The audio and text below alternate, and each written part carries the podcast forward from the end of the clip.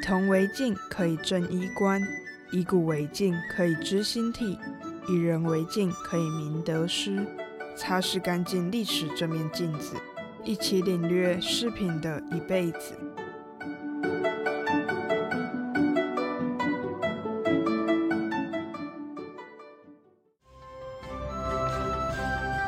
满堂之作，世钩各异，虎符千里志，龙旗五营归。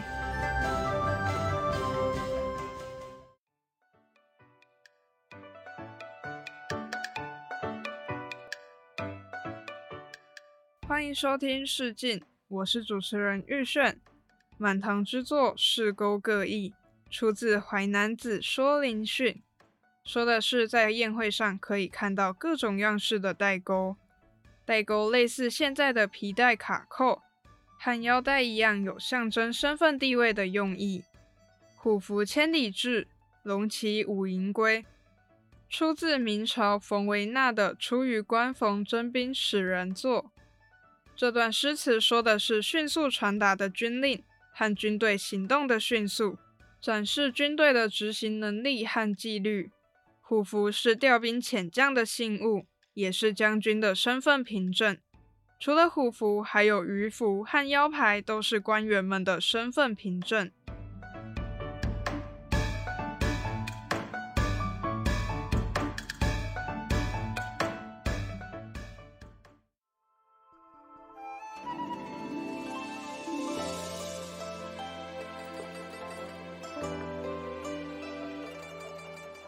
带钩也叫做膝笔，类似现在的皮带扣，主要用来勾系束腰的革带。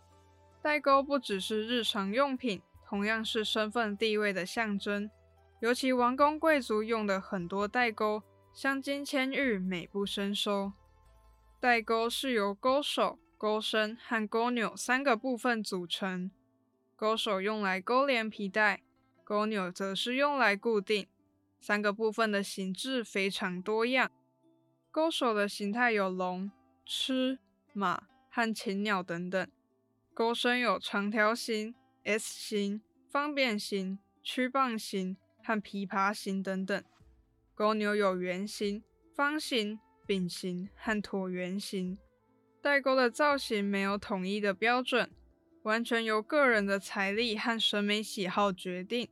但是可以根据地区分成两大体系，中原地区为主的形状基本上以琵琶形和 S 形为主，钩手主要是龙首，钩体鎏金鎏银，有些还有在钩身雕刻各种图案、浮雕，镶嵌各种类型的宝石。而内蒙、河北和辽宁地区的代钩更注重造型，这类代钩造型奇特。内容丰富多彩，钩身有飞禽走兽、昆虫、飞碟，甚至还有人物形象，比如舞蹈、抚琴。在古代，代钩的制作材料也有很多种，当时主要是用金、银、铜和铁去制作，也有用石头、木头制作，但数量不是特别多。比如玉石制作的代扣，在汉朝只有很少量的文物。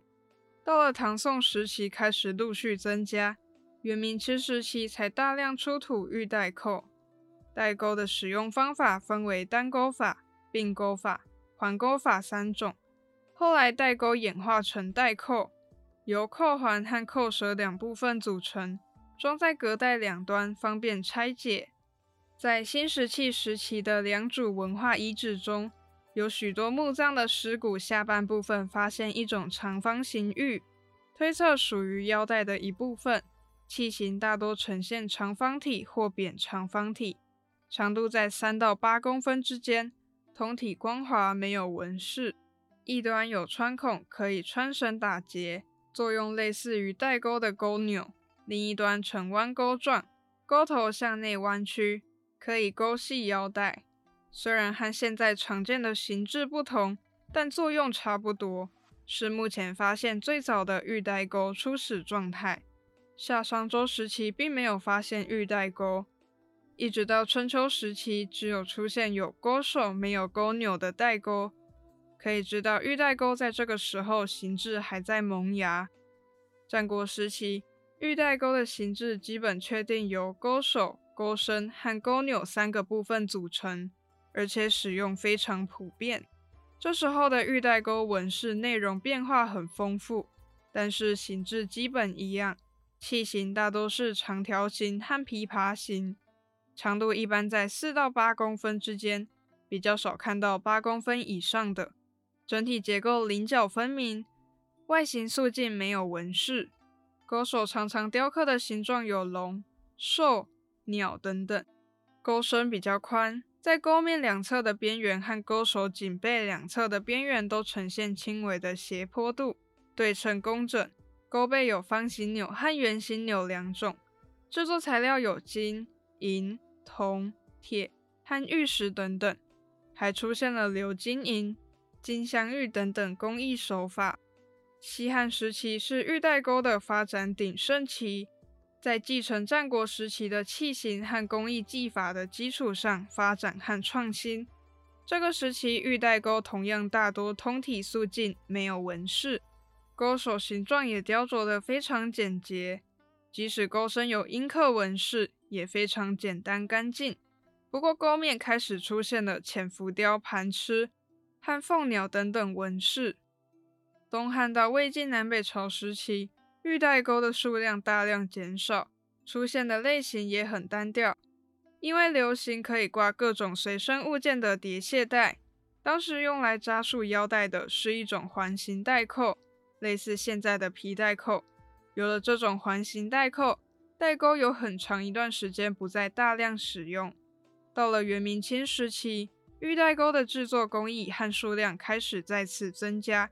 而且都造型优美、玲珑奇巧，所以推测这时候的玉带钩开始从实用性转向玩赏性质。元明清三个时期的玉带钩基本形制差不多，但是也有细微的差别，像是勾手大小、勾手和勾面纹饰的距离，或是纹饰图样的雕刻风格。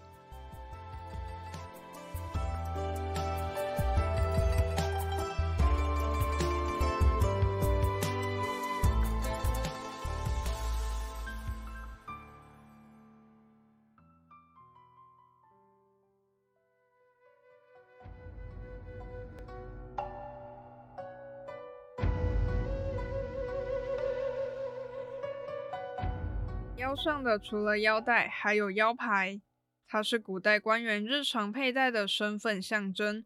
因为挂在腰间，所以叫做腰牌。腰牌出现的原因，是因为皇帝地位尊贵，需要军队严加看管守护皇宫。但是每天早朝的时候，文武百官需要进宫讨论朝政，御膳房也需要去皇宫外面采购食物，所以会有许多人要进出皇宫。为了更好对这些人进行管理和控制，因此出现了腰牌。古代的腰牌上面通常会刻有使用者的姓名、年龄等等重要资讯，而且根据使用者的身份尊贵程度，腰牌会使用不同的珍贵材质进行制作，有金、银、象牙和名贵木材等等，雕刻的图案也有不同。但是腰牌也不一定有防范的作用。因为只凭腰牌刻画的使用者信息，不足以正确判断一个人的真实身份，而且容貌相似的人也不是没有，因此有些人会靠着这个漏洞顺利进入皇宫。在二十四史里就记载，侍卫们发现一位经常出入御膳房的宫外人员，在严刑拷打之后，承认自己是在集市上捡到一枚腰牌，凭着腰牌想进入皇宫。没想到侍卫看到腰牌之后，就直接放人入宫。从此，他开始大摇大摆地进入皇宫御膳房偷吃偷喝。过了一年之后，侍卫们才发现他是冒充的。不过，这是因为御膳房等级不高，才可以蒙混过关。不同部门进行的工作不一样，工作地点不同，腰牌形制也是不一样。所以，即使进入皇宫，想要随便乱走也是有很大的困难。在战国时期，和腰牌功能类似的叫做符，通常是用金、玉、铜或是木头制作，其中作为古代调动军队的符信叫做虎符。虎符是古代帝王授予武将兵权和调发军队的信物，大多是用铜制作成老虎的形状，会分成左右两半，有子母口可以结合在一起。皇帝会留存右符，左符会在将领的手上。如果皇帝要派人前往调动军队，就需要带上右符，检验左右符相合，军将才会听命动作。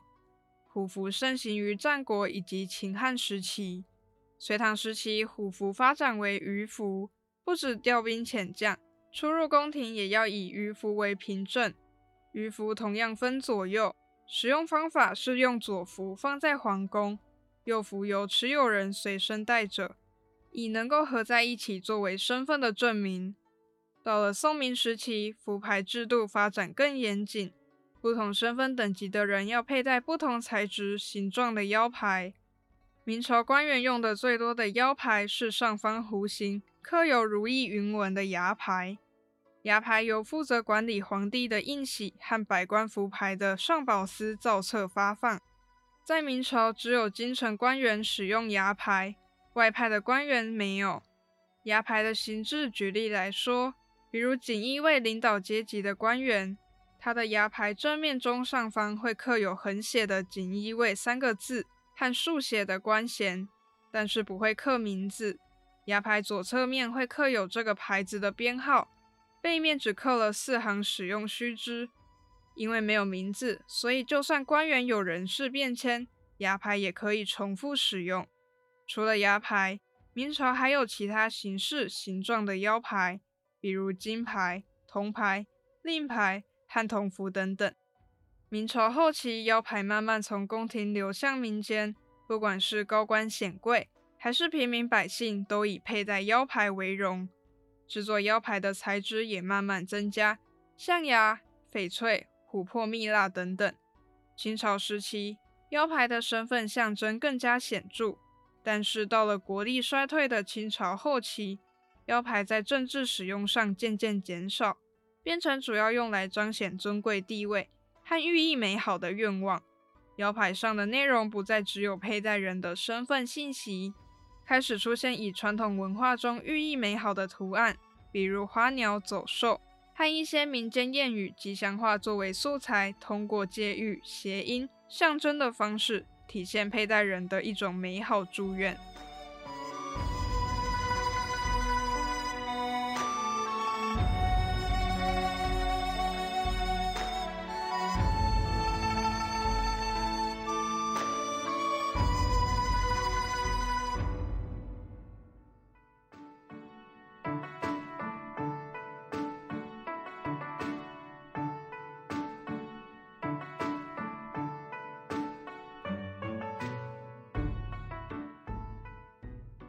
带钩类似现在的皮带扣，带钩由钩手、钩身和钩钮三个部分组成。钩手用来勾连皮带，钩钮用来固定。带钩的使用方法分为单钩法、并钩法和环钩法三种。在新石器时期的遗址发现目前最早的玉带钩初始状态。夏商周时期没有发现玉带钩，战国时期基本确定了玉带钩器型。东汉到魏晋南北朝，玉带钩被取代，一直到元明清时期，玉带钩才重新出现。腰牌是古代官员进出宫门的身份象征。战国时期，功能类似的叫做符，用来调动军队的叫虎符。隋唐时期，虎符发展为鱼符，不止调兵遣将，出入宫廷也要以鱼符为凭证。宋明时期，符牌制度更严谨。不同等级的人要佩戴不同材质、形状的腰牌。明朝用的最多的是牙牌，因为没有名字可以重复使用。清朝时期，腰牌变成用来彰显尊贵地位和寓意美好的愿望。